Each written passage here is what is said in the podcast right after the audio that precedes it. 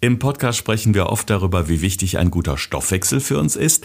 Aber was bedeutet das eigentlich genau? Und was passiert mit dem Stoffwechsel, wenn wir abnehmen möchten, etwa durch eine der viel beworbenen Diäten, im Sommer ja immer sehr beliebt? Ich habe nämlich jetzt gelesen, wenn man da nicht aufpasst oder es mit dem Diäten übertreibt, Alex, dann kann der Stoffwechsel sogar einschlafen. Das habe ich so in der Form noch nicht gehört. Ja, Thorsten, super spannendes Thema. Geht das überhaupt? Funktioniert das? Kann ein Stoffwechsel einschlafen? Und noch viel wichtiger, können wir ihn eigentlich auch wieder aufwecken? Und das sind so Themen, die sind super wichtig. Deshalb freue ich mich total, dass wir da mal drüber sprechen. Gesund gefragt. Fünf Tipps für deine Gesundheit. Mit TV-Reporter Thorsten Slegers und Personal Trainer Alexander Nikolai. Ganz herzlich willkommen zu einer neuen Episode von Gesund gefragt. Vielleicht liegt der eine oder die andere von euch ja gerade ganz entspannt am Pool oder am Strand im Urlaub mit einem schönen Drink in der Hand, hoffentlich was Gesundes und hört gerade unseren Podcast, denn die Sommerferien sind ja in vollem Gange.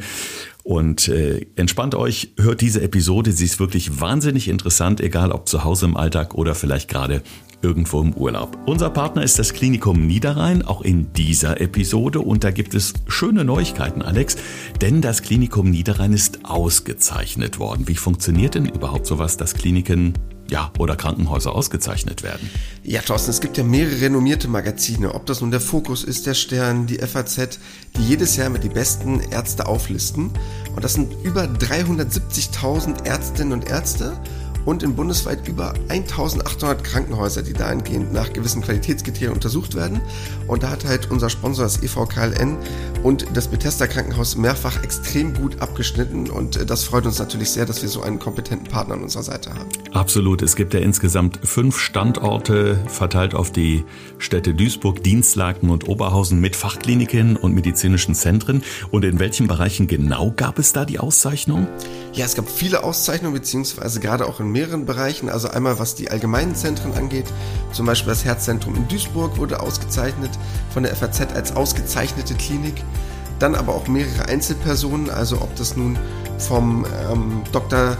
Professor Daniel Wallböhmer der Fall ist, als Topmediziner im Fokus, weil der ist Chefarzt der Klinik für Allgemein- und Viszeralchirurgie oder Dr. Marc Tomalla ist als Chefarzt der Klinik für Augenheilkunde auch als Topmediziner gelistet worden. Also da gibt es ganz viele tolle Auszeichnungen, ähm, die erreicht wurden. Das macht uns natürlich sehr stolz, dass wir da so viele kompetente Ärzte haben, die wir in Zukunft ja auch ganz viel einbinden werden in unserem Podcast. Jetzt gehen wir aber erstmal auf unser heutiges Thema an und fragen uns, kann unser Stoffwechsel eigentlich einschlafen? Und ich bin wirklich sehr, sehr gespannt drauf, weil ich habe das so in der Form jetzt auch zum ersten Mal wirklich intensiv gelesen in diversen Artikeln und mir war das gar nicht so klar, dass wir eben, gerade wenn wir versuchen abzunehmen, dem Stoffwechsel eigentlich auch viel Böses antun können. Ähm, Grundsätzlich muss man einmal sagen, der Stoffwechsel ist so ziemlich für alles verantwortlich, was in unseren Zellen passiert. Aber ich glaube, zu Beginn dieser Folge müssen wir das nochmal ganz kurz erklären. Was heißt eigentlich genau Stoffwechsel? Ja, Stoffwechsel ist eigentlich letztendlich all das, was in deinem Körper passiert, an Vorgängen, die er braucht, um dich erstmal, ich sag mal ganz banal, am Leben zu erhalten. Und das ist ja auch das, worüber sich am Ende dein Grundumsatz definiert. Also reine Existenz auf dem Planeten Erde ohne riesige körperliche, ja, nennen wir es erstmal banal gesagt, Anstrengung, sondern nur die Anstrengung, die dein Körper quasi unternehmen muss, um dich am Leben zu halten. Also die Stoffwechselvorgänge, ob es nun Umbauprozesse sind, ob das nun Knochenstrukturen sind, ob das Neubildung von Zellen ist. Also all das, was in deinem Körper passiert, nur um Thorsten möglichst gesund am Leben zu erhalten. Wenn wir jetzt weniger essen, weil wir ein paar Kilo abnehmen möchten, ne, dann Klar kann der Körper natürlich auf gewisse Reserven zurückgreifen erstmal, also vielleicht, wenn wir ein bisschen zu viel auf den Hüften haben. Aber äh, wer es jetzt wirklich so ein bisschen übertreibt, inwiefern beeinflusst das dann den Stoffwechsel? Also was erstmal ganz wichtig ist, klingt jetzt vielleicht erstmal gemein, wer aber zu dick ist, läuft weniger Gefahr, seinen Stoffwechsel durch Hungerphasen extrem schnell negativ zu beeinflussen. Na, also wenn man wirklich sehr stark übergewichtig ist, ist eine Hungerphase für den Körper logischerweise leichter zu verstoffwechseln, als wenn man eher normalgewichtig ist. Das ist aber, glaube ich, erstmal relativ logisch. Wovon wir jetzt reden, du musst wirklich über einen längeren Zeitraum mit deinem Körper Raubbau betreiben. Es geht jetzt nicht darum, wenn ich mal zwei Tage nichts esse oder mal eine etwas stressige Woche habe. Also von der reden wir jetzt nicht. Es geht aber darum, wenn ich immer unterkalorisch bin, weil ich immer denke, ich muss ein Schönheitsideal nachjagen oder ich habe schon sehr geringen Körperfettanteil und ich bin wirklich mal acht, neun, zehn Wochen, also wirklich mal mehrere Monate in einer generellen, auch wirklich starken Kalorienunterversorgung. Dann entsteht ein Hungerstoffwechsel und dann kann es wirklich dazu kommen, und das ist jetzt das entscheidende Phänomen, was man erstmal verstehen muss, dass der Körper in Ruhe weniger Kalorien verbrennt als sonst. Das heißt, da geht es jetzt nicht um körperliche Aktivität, da geht es nicht um mehr Muskelmasse, da geht es nicht darum, ob ich jetzt mehr oder weniger esse, da geht es erstmal darum, dass der Körper dann über diesen langen Zeitraum aufgrund dessen Angst bekommt und dann in Ruhe automatisch seinen Kalorienverbrauch senkt. Und das äußert sich zum Beispiel darin, gibt ja viele Leute, denen wird dann zum Beispiel kalt, also weil er sagt, okay, ich fange jetzt an, meine Thermogenese zu verringern, also meine Körpertemperatur ein bisschen abzusenken. Oder dass ich halt einfach ein bisschen müder werde, dass ich ein bisschen, ja, im wahrsten Sinne des Wortes mein Stoffwechsel runterfährt. Und dann habe ich wirklich ein Problem. Also gerade diese, dieses Gefühl der Abgeschlagenheit oder der Müdigkeit, das ist ja was, äh, wo viele auch von berichten, die dann ja mal längere Phasen fasten. Also das Intervallfasten, das geht ja noch, kommen wir gleich auch nochmal drauf, aber die jetzt wirklich sagen so brutal, ich faste jetzt mal ein oder zwei Wochen, da hört man ja ganz oft, oh, mir ist kalt und ich bin müde. Also das sind dann auf jeden Fall schon so Symptome, wo man sagen könnte, ui, Vorsicht, mein Stoffwechsel, der ist gerade nicht so ganz dabei. Ähm, aber es kann ja auch andere Ursachen haben. Also, dass der Stoffwechsel jetzt äh, so ein bisschen beeinträchtigt ist. Es muss nicht unbedingt immer nur die Ursache sein, ich esse jetzt zu wenig, weil ich abnehmen möchte, sondern es gibt im Körper auch andere Ursachen, die den Stoffwechsel stören können. Ja, du hast mehrere Einflussfaktoren. Natürlich kannst du es einmal selbst induzieren, wenn du sagst, ich reduziere meine Nahrung, dass der Körper dann darauf logischerweise reagiert. Dann gibt es auch natürlich noch andere Einflussfaktoren, wie zum Beispiel dein hormoneller Status. Das heißt, wie du auf gewisse Situationen im Alltag reagierst. Also bist du jetzt, ich sag's mal ganz einfach runtergebrochen, ohne das jetzt zu kompliziert zu machen, rein biochemisch, bist du eher der Typ, den so nicht wirklich was juckt und du bist relativ stoisch, entspannt unterwegs? Oder bist du jemand, der sehr sensibel reagiert und der sehr schnell auf Stress reagiert, wo der Kreislauf sehr schnell hochgeht? Also wäre ja auch so ein klassisches Merkmal, die schwitzigen Hände, dass einem warm wird. Also das ist ja sehr viel körperliche Reaktion. Das verbraucht natürlich viele Kalorien. Ob ich dann in Tiefen entspannt bin oder relativ schnell am Puls meiner Emotionen bin, um es vielleicht mal so auszudrücken. Das wäre ein Punkt. Dann natürlich deine Schilddrüse. Kennen vielleicht einige von euch. Gibt es natürlich auch Über- oder Unterfunktionen, die den Stoffwechsel beeinflussen können, je nachdem, wie stark das ausgeprägt ist. Und auch, Achtung, Thema Insulinresistenz. Also auch eine Insulinresistenz kann dazu führen, dass der Körper eher dazu bereit ist, mehr oder weniger Kalorien im Alltag zu verbrauchen. Das sind so drei Alltagsfaktoren, die da schon mit reinspielen können. Also die Schilddrüse spielt auf jeden Fall eine große Rolle. Ich äh, habe da selbst äh, ja persönliche Erfahrung, weil ich nämlich auch eine Unterfunktion habe, nehme deswegen seit vielen Jahren Medikamente, was jetzt kein großer Akt ist. Das ist eine kleine Tablette morgens, die eben dafür sorgt, dass äh, ja das entsprechende Hormon dem Körper gegeben wird, zwar in der Form als chemisches ja, Supplement sozusagen. Aber dadurch funktioniert halt alles und äh, der Stoffwechsel funktioniert auch entsprechend. Aber ich glaube, gerade so beim Thema Schilddrüsen, Unter- oder Überfunktion auch, das ist ein Thema, was einfach viele auch gar nicht wissen. Also bei mir war es eigentlich damals auch ein Zufallsbefund, weil ich nämlich auch immer gemerkt habe, boah, ich fühle mich so abgeschlagen, ich fühle mich so müde. Also wäre es in jedem Fall eine gute Idee, wenn man beim nächsten Check-up beim Arzt oder bei der Ärztin mal sagen würde, bitte einmal Schilddrüse checken. Ich meine, das kann man ja ganz einfach auch über Blutuntersuchungen, gegebenenfalls durch eine Sonographie oder so machen. Was denkst du darüber? Also was erstmal ganz wichtig ist, und ich glaube, das gilt es erstmal zu verstehen, ähm, bei diesem Thema Schilddrüse. Das, was super interessant ist, das, was du nämlich gerade berichtet hast mit dieser Müdigkeit, mit dieser Abgeschlagenheit, das sorgt eigentlich dafür, dass du relativ wenig Kalorien verbrennst. Gar nicht die Schilddrüsenunterfunktion. Das ist, glaube ich, ganz wichtig erstmal zu verstehen, weil selbst eine schwere Unterfunktion sorgt dafür, dass du am Tag 100 Kalorien weniger verbrennst. Das ist gar nicht so krass. Das klingt jetzt erstmal voll gemein, wenn ich das sage, weil viele jetzt sagen so, oh, ich habe eine Über- oder Unterfunktion. Also Unterfunktion wäre jetzt das Problem. Über auch, aber jetzt rein kalorisch gesehen verbrenne ich dann zu wenig. Aber es ist eher die Folgeerscheinung, die dadurch entsteht. Weil du, Thorsten, verbrennst dann 100 Kalorien weniger, dann würdest du sagen, das kickt mich jetzt ja gar nicht so. Aber die Müdigkeit, die Abgeschlagenheit, die sorgt halt dafür, dass du dich aufgrund dessen dann weniger bewegst. Und das macht einen riesengroßen Unterschied. Weil dadurch kommen wir nämlich auf das Thema, was mir gleich ganz wichtig ist, dass dir nämlich die Need Kalorien fehlen. Hast du das schon mal gehört, Thorsten? Welche Kalorien? genau, Need-Kalorien. Also N-E-A-T, Englisch steht für Non-Exercise Activity Thermogenesis, also Thermogenesis, bedeutet letztendlich nur, was du an Kalorien verbrennst ohne Sport. Nur durch körperliches Aktivitätsniveau, weil du einfach ein aktiver Mensch bist. Da geht es nicht um Joggen, da geht es nicht um Pumpen im Fitnessstudio. Da geht es einfach nur darum, wie viel bewegst du dich im Alltag. Und das wird meistens extrem stark runter reduziert, weil du einfach müde und schlapp bist. Dann bist du halt nicht der aktive Mensch. Dann stehst du nicht, sondern sitzt du oder liegst du. Dann machst du weniger Alltagsaktivität. Und das macht diesen riesen Unterschied, wenn dein hormoneller Status sich verändert und nicht, dass sich der hormonelle Status ändert, sondern eher die Folgeerscheinung davon. Mhm. Also ganz wichtig zu wissen für alle, die Probleme mit der Schilddrüse haben. Was ist mit Medikamenten? Also jetzt egal welche oder für welche Wehwehchen. Ich habe gelesen in einem Artikel, dass auch Medikamente deutlich dazu beitragen können, dass der Stoffwechsel nicht so funktioniert, wie er eigentlich sollte. Ja, definitiv. Und deshalb auch ganz wichtig, wenn ihr gewisse Medikamente nehmt, also nur mal so ein paar aufzuzählen, ob das jetzt nur Beta-Blocker sind, ob das sowas ist wie Cortison, kennen ja ganz viele, dass es so aufschwemmt. Muss ja nicht immer Fett sein, kann ja auch Wasser sein, was im Körper eingelagert wird. Selbst Allergiemittel kann das sein, selbst bei Diclofenac, Ibuprofen, Migränemitteln oder halt auch Antidepressiva. Also, wenn man sich das jetzt anhört, es gibt eine riesengroße Bandbreite, die dazu führen kann, dass ich ein bisschen Gewichtszunahme habe. Ne, jetzt nicht falsch verstehen, das muss nicht immer Fett sein. Das kann auch einfach nur Wassereinlagerung sein. Und deshalb ist mir das ganz wichtig, weil sich ganz viele Menschen auch oft draußen verteufeln, wenn sie mal irgendwelche Medikamente nehmen, oh, das Gewicht ist so schlecht, ich muss irgendwie das Gewicht runterkriegen. Das kann auch manchmal nur temporär sein aufgrund von Medikamenten. Deshalb ganz wichtig, checkt das ab, fragt euren Arzt oder äh, lest einfach auch mal gerne diesen Beipackzettel, wenn das da drin steht.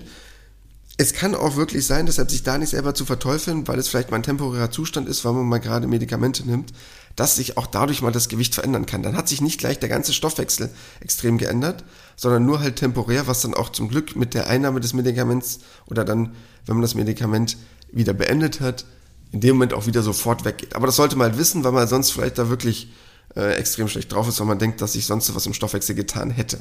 Wir haben ja mal in einer Fernsehreportage auch darüber gesprochen, dass man gerade in einer Phase, wo man sagt, ich möchte jetzt mal abnehmen, sich äh, dennoch bewegen sollte. Also jetzt nicht sagt, boah, ich esse jetzt wenig, ich fühle mich ein bisschen schwach, ich bleib zu Hause auf dem Sofa sitzen oder liegen, sondern bewusst rausgeht, ein bisschen was macht, eben auch Alltagsaktivität, auch so ein bisschen Krafttraining, sagst du, wäre da ganz wichtig, denn beim Abnehmen äh, kann ja auch eben passieren, dass die Muskulatur abnimmt. Und wenn die Muskulatur abnimmt wiederum, das ist ein riesen Rattenschwanz, sorgt es eben auch dafür, dass der Stoffwechsel ja weniger aktiv ist, richtig? Ja, super wichtiges Beispiel. Und ich habe extra mal in Vorbereitung auf den Podcast heute mal ein Beispiel ausgerechnet, was ich super interessant fand. Denn ich kenne ja meine eigenen Werte, also mein Gewicht, meine Größe, meinen Körperfettanteil.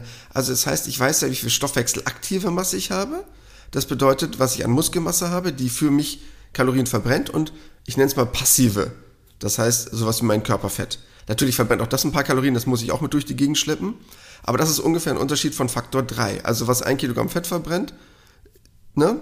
Dreifache Menge verbrennt ein Kilogramm Muskelmasse an meinem Körper. Und ich habe mal ausgerechnet, was ich am Tag ungefähr verbrenne durch meinen Grundumsatz, also was ich in Ruhe verbrenne, erstmal nur durch meinen Körperfettanteil. Das heißt, bei mir, um mal so ein paar Werte, sind ja ganz offen auch unterwegs, ich wiege ungefähr etwas mehr als 80 Kilo, so ungefähr 81, 82 Kilo und habe einen Körperfettanteil von ungefähr 10 Prozent. Grobe Hausnummer, in der ich mich gerade bewege. Dadurch habe ich einen Kalorienverbrauch in Ruhe. Das kann man jetzt so ganz grob bestimmen, kommt sich auf 10 Kalorien an, aber von circa 1860 Kalorien. Wenn ich jetzt nur 10% von meiner Muskelmasse tausche gegen Fett, weil ich einfach nicht so gut trainiert wäre, würde ich anstatt meinen 1860 zum Beispiel nur noch 1620 Kalorien verbrennen. Und das ist halt ein riesengroßer Unterschied. Und das ist das, was am Ende den Unterschied macht zwischen effektivem Gewichtsverlust, weil wenn ich nämlich jetzt meinen Alltag nehme, plus diese Kalorien, die ich in Ruhe verbrenne, das heißt, ich nehme jetzt meinen Grundumsatz, dazu meine Alltagsaktivität, also ungefähr 10.000 Schritte, mein aktives Training, weil ich jeden Tag so eine Dreiviertelstunde trainiere. Ich weiß, das klingt jetzt utopisch, das macht nicht jeder von euch plus das, was man an Kalorien verbrennt durch Nahrungsaufnahme, also durch Verstoffwechslung, komme ich am Tag durch diese vier Komponenten, wenn ich die zusammenrechne, auf 3250 Kalorien, die ich verbrenne. Und jetzt nimm mich einfach nochmal mit Alex trainiert nicht. Alex hat anstatt 10% Körperfett 20, 25% Körperfett, macht nicht jeden Tag seine 45 Minuten körperliche Aktivität, dann komme ich am Tag nur noch auf 2200 Kalorien. Das macht einen Unterschied von 1000 Kalorien am Tag, den ich genauso hätte, wenn ich untrainiert wäre, wenn ich nicht täglich Sport machen würde, wenn ich 10, 15 Prozent mehr Körperfett hätte. Das heißt, derselbe Alex nochmal, der nichts machen würde, verbrennt 1000 Kalorien weniger am Tag. Und das ist einfach ein riesengroßer Gamechanger. Das heißt, es geht halt darum, alles zu betrachten, was man hat an körperaktiver Masse und was ich aktiv nutze davon jeden Tag. Weil das ist dieser letztendliche Mehreffekt, der einen riesengroßen Unterschied macht. Auf jeden Fall beeindruckend und sehr, sehr anschaulich. Also ich würde sagen, jetzt nehmt ihr euch mal schön euren Taschenrechner, besorgt euch die nächste Körperfettwaage und dann rechnet ihr mal schön aus, was da jetzt nötig ist, damit euer Stoffwechsel richtig schön angefeuert wird. Wo wir natürlich auch mal drüber sprechen müssen, Alex, das ist ähm, das Hormonchaos in Anführungszeichen. Es gibt ja bestimmte Phasen im Leben einfach, wo die Hormone so ein bisschen verrückt spielen. Eigentlich in jedem Alter kann das passieren, aber natürlich auch gerade, wenn man so ein bisschen älter wird. Stichwort Menopause, zum Beispiel bei den Frauen. Bei den Männern gibt es natürlich auch sowas wie die Wechseljahre, bin ich von überzeugt, ist ja eigentlich auch nachgewiesen. Also wo die Hormone so ein bisschen im Ungleichgewicht sind, wir uns insgesamt ein bisschen komisch fühlen, so ein bisschen, ja, ich sag mal von der Stimmung her vielleicht auch niedergeschlagen, also wo es so ein bisschen auf und ab geht. Was heißt das jetzt konkret für unseren Stoffwechsel in diesen besonderen Phasen des Lebens? Also man weiß zum Beispiel gerade bei Frauen, weil dort ja die Wechseljahre wesentlich stärker ausgeprägt sind. Bei Männern ist das eher so ein schleichender Prozess ja dass der Grundumsatz bei Frauen etwa ein Drittel geringer ist als mit 25 Jahren. Also das heißt, wenn die Frau um und bei mit 50, 25 Jahre vorher, ist der wirklich dementsprechend geringer. Und das macht halt einen riesengroßen Unterschied. Also ein Drittel bis zu einem Drittel, muss man fair zu sagen, können aber ja schon 400, 500 Kalorien sein. Und das macht halt einen riesengroßen Unterschied. Und wenn man sich das hochrechnet, da kommt es ja nicht auf einen Tag an oder nicht auf zwei Tage. Aber in der Summe macht es halt einen riesengroßen Unterschied. Und darum geht's halt wieder. Es geht nicht um die 100 Kalorien am Tag. Das ist, ich habe einmal am Schokoriegel abgebissen. Aber es sind im Monat halt 3000 Kalorien. 200 Kalorien am Tag sind 6000 Kalorien. Das macht ein Kilo Gewichtsunterschied. Und das ist ja eher dieser schleichende Prozess, um den es mir immer geht. Es geht mir nicht, wenn jetzt viele sagen, Alex, 50 Kalorien mehr am Tag oder weniger. Natürlich macht das keinen Unterschied. Aber in der Summe macht es einen Unterschied. Weil 50 Kalorien am Tag sind im Jahr auch 15.000, 20.000. Das sind drei Kilo mehr auf der Waage. Und das machst du zwei, drei Jahre, hast du, ne, sieben, acht Kilo mehr auf der Waage. Und deshalb muss man da halt wirklich darauf achten, seinen körperlichen Verbrauch möglichst so hoch zu halten, dass du halt immer einen Motor hast, der wirklich viel verbrennt. Im wahrsten Sinne des Wortes. Jetzt haben wir ganz viel darüber gesprochen, äh, was den Stoffwechsel negativ beeinträchtigen kann, äh, aber wir würden ja diesen Podcast nicht machen, wenn es nicht irgendwo auch Lösungsansätze gäbe. Also du hast schon gesagt, also diese Bewegung entsprechend im Blick halten, dass man eben nicht darum sitzt und nichts macht, weil das die ganze Situation nur noch verschlimmert. Aber wir möchten natürlich auch schauen, wie kann ich denn durch richtiges Essen den Stoffwechsel ankurbeln, weil das ist ja was, was man relativ einfach im Alltag tun kann. Wir haben ja schon über so bestimmte Dinge gesprochen, beispielsweise auch Gewürze oder schärfere Lebensmittel, die ja auch dafür sorgen können. Aber was würdest du sagen, was ist am wichtigsten, wenn man weiß, oh, mein Stoffwechsel, der ist jetzt nicht so super optimal. Wie kann ich den durch Ernährung positiv pushen?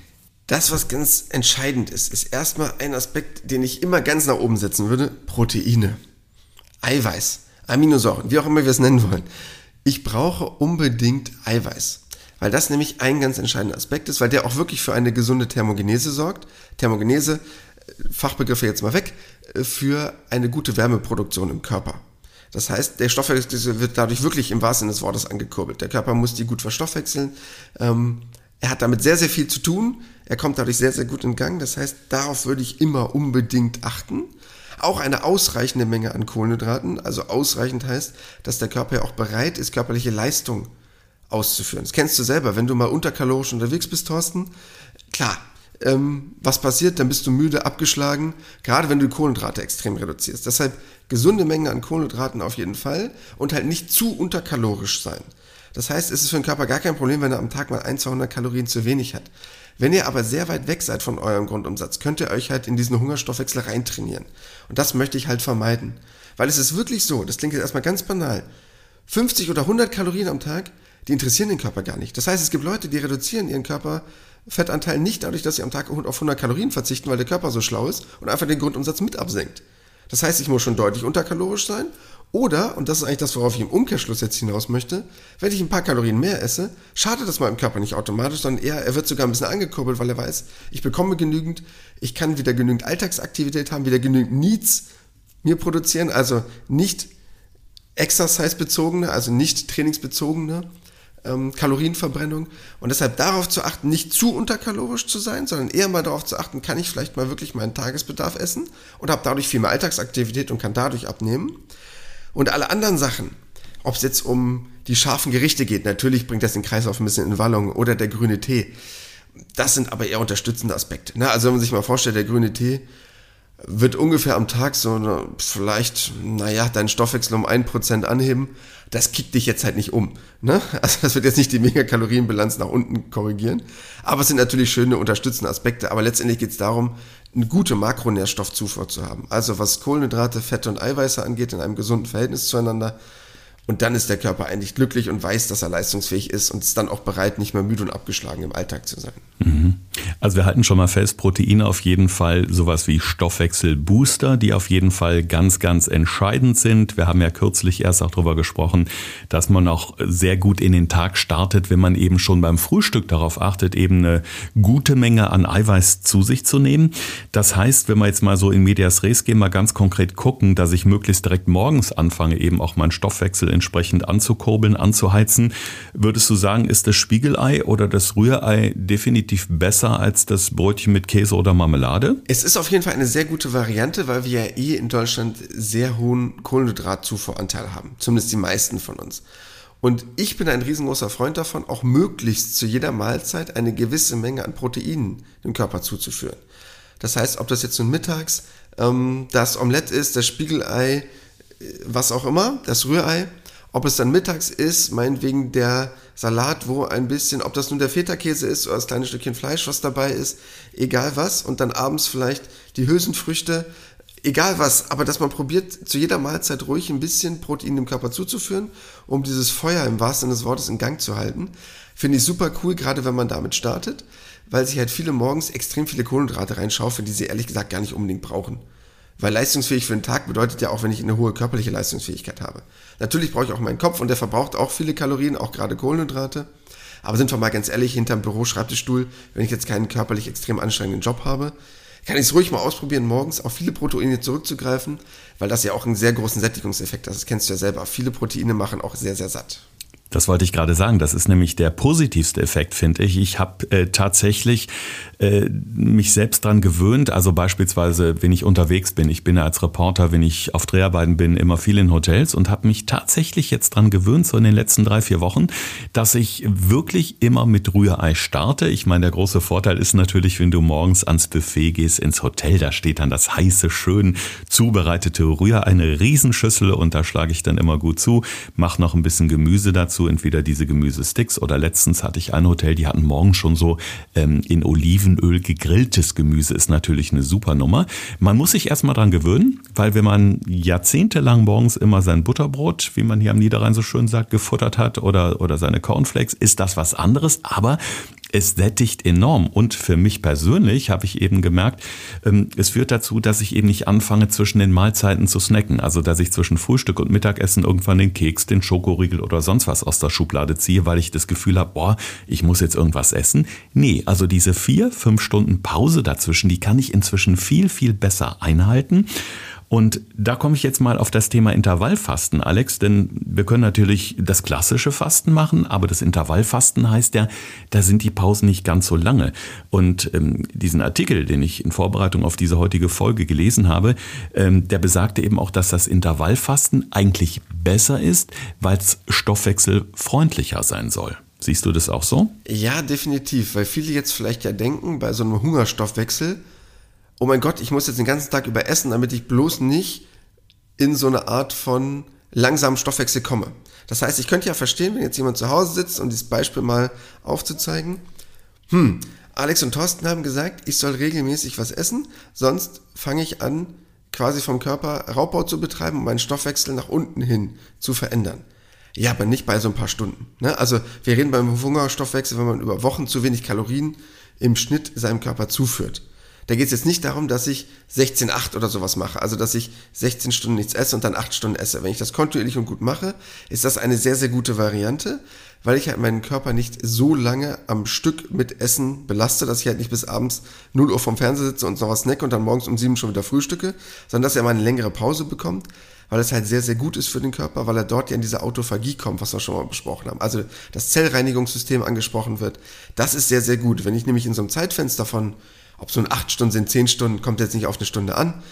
Aber das als grobe Hausnummer bin und mich in der Zeit gesund und gut ernähre, ist das wirklich sehr, sehr gut. Also keine Angst, intermittierendes Fasten sorgt nicht dafür, meinen Stoffwechsel nach unten hin zu verschlechtern. Jetzt muss ich gerade wieder an eine unserer gemeinsamen Fernsehreportagen denken. Da haben wir nämlich mal äh, darüber gesprochen, dass diese Essenspausen extrem wichtig sind, weil dann nämlich unsere Zellen in Anführungszeichen entmüllt werden. Und du hast mir das in diesem Fernsehbeitrag sehr, sehr anschaulich gezeigt. Wir standen nämlich in einer Küche und dann hast du es anhand der Lebensmittel gezeigt. Da war eine Schublade mit ganz vielen Lebensmitteln drin und hast ein paar rausgenommen und du sagst, ähm, so die nehme ich mal raus, dann kaufen wir wieder neu. Also quasi wir essen wieder was Neues und das, was hinten liegt, das kommt eigentlich nie äh, zum Zuge. Irgendwann ist es schlecht, dann müssen wir es wegwerfen, aber es bleibt eigentlich immer ganz viel über. Und das fand ich sehr, sehr anschaulich, weil genauso sieht es ja auch in unseren Zellen aus, wenn wir eben diese Essenspausen nicht halten. Ja, sehr gut, dass das so schon hängen geblieben ist. Ich probiere mir immer für uns Reportagen irgendwelche möglichst plausiblen, praktischen Alltagsbeispiele so zu überlegen. Und darum geht es halt am Ende des Tages, dass unsere Zellen in so eine Art Selbstreinigungsprozess kommen. Das kommt aber erst, stellt euch mal vor, wie genauso wie Thorsten es gerade eben gesagt hat, wenn ihr nach Hause kommt, ob das nun die Schublade ist oder der Kühlschrank, wenn da kaum noch was drin ist, okay, dann esse ich halt das, was da ist. Das heißt, so sind genauso auch unsere Zellen. Habe ich nicht mehr die tollen Sachen, die vorne stehen, muss ich halt weiter nach hinten ins Regal greifen. Und das ist ein ganz entscheidender Aspekt. Und was dadurch auch noch mit einhergeht, wenn der Körper so gewisse, also kurze Phasen von einer Nahrungskarenz hat, wo er jetzt nichts zu essen bekommt und in einen gewissen Reinigungsprozess geht, reinigt das auch extrem unsere Insulinadaptivität, das heißt unsere Insulinsensitivität, wie wir auf Insulin reagieren. Und wir hatten ja schon ein paar Mal darüber gesprochen, das Thema Insulinresistenz ist ja auch ein riesengroßer Aspekt. Und der hängt zum Beispiel auch ganz stark mit einem langsamen Stoffwechsel zusammen. Denn wenn ich eine gewisse Form von Insulinresistenz entwickle, ist es für den Körper extrem schwer, keine Angst mehr zu bekommen, dass ich verhungere. Das klingt jetzt erstmal komisch, weil logischerweise entsteht eine Insulinresistenz ja oft auch bei ein bisschen Übergewicht, wenn ich viel Zucker in dem Körper zufüge. Wie soll er dann Angst haben zu verhungern? Hä? Aber wenn ich eine Insulinresistenz erstmal schleichend entwickle, sagt der Körper ja, uh, ich bin jetzt total irritiert in meinem Energiestoffwechsel, in meinem Zuckerstoffwechsel. Hm, ich habe ein bisschen Angst, ich will gar nicht unbedingt abnehmen in dem Moment. Klingt erstmal paradox, aber so funktioniert es halt im Körper. Er ist irritiert und da muss man halt für sorgen. Und eine gesunde Insulinresistenz entsteht halt auch dadurch, dass ich nicht den ganzen Tag snacke, dass ich nicht immer wieder was esse. Und diese Insulinresistenz, die ich halt gar nicht erst entwickeln möchte, sondern eher eine Insulinsensitivität, entsteht halt dadurch, dass ich gewisse Essenspausen habe. Also mit dem Kühlschrank war auch ein schönes Beispiel gerade. Äh, ich musste etwas schmunzeln. Bin nämlich gestern äh, zu uns in die Garage gegangen. Da haben wir so einen älteren großen Kühlschrank stehen und da kühlen wir im Sommer unsere Getränke. Und ich dachte, Mensch, jetzt hast du mal Lust auf so eine kleine Limonade, die so mit Limettengeschmack, die so ganz hinten lag. Wirklich äh, letzte, letzte Reihe vom Kühlschrank. Ich hatte mich auf diese frische Limonade mit Limettengeschmack gefreut. Nehmen Sie raus und was ist da? Abgelaufen und zwar seit vier Monaten. Ja, also das passiert, wenn man halt ständig nachlegt, im übertragenen Sinne auch ständig futtert. Irgendwann ist das Zeug da hinten schlecht und liegt als Müll rum. Musste ich leider entsorgen. Okay, jetzt haben wir schon eine Menge gelernt, wie wir unseren Stoffwechsel ankurbeln können. Und vielleicht denkt ihr euch, Mensch, was hat Alex jetzt alles erzählt? Da waren so viele tolle Tipps für meinen Alltag dabei. Wir wären nicht gesund gefragt, wenn wir am Ende nicht immer noch mal unsere fünf Tipps für deine Gesundheit hätten, die das Ganze noch mal richtig schön und knapp auf den Punkt bringen. Thorsten fragt, Alexander antwortet. In diesem Podcast erfährst du alles über Ernährung und Fitness. Einfach erklärt und mit konkreten Tipps für deinen Alltag. Ja, Tipp Nummer eins, und das ist erstmal wichtig, um es grundsätzlich zu verstehen, der Hungerstoffwechsel.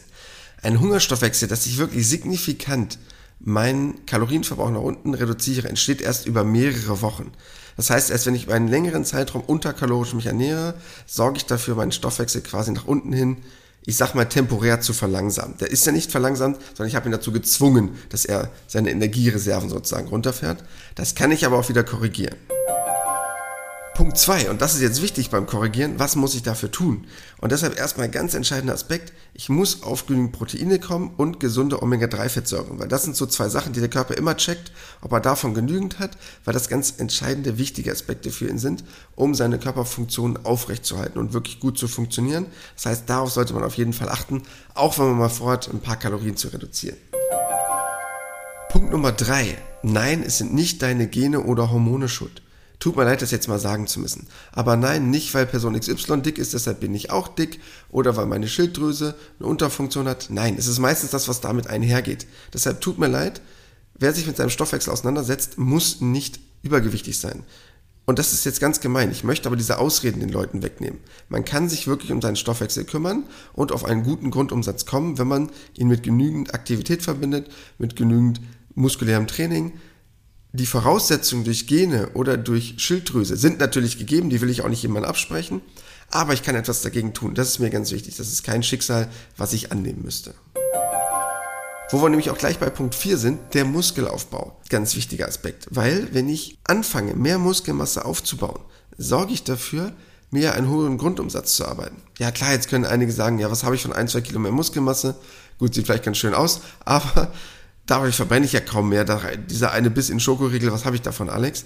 Aber es ist der Mehreffekt, den ich davon habe. Bei jeder körperlichen Aktivität. Wenn ich joggen gehe, wenn ich Krafttraining mache und wenn ich einen Garten umgrabe oder einen Geschirrspüler ein- oder ausräume.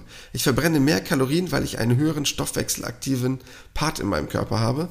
Und das ist letztendlich der riesengroße Mehrwert. Und deshalb auch Punkt 5, ganz wichtig, die Non-Exercise Activity Kalorien. Das heißt, die Kalorien, die ich verbrenne, ohne großes muskuläres Krafttraining, ohne herausragende Sporteinheiten, ohne joggen zu gehen, sondern einfach nur Alltagsaktivität. Und das ist ein super entscheidender Aspekt.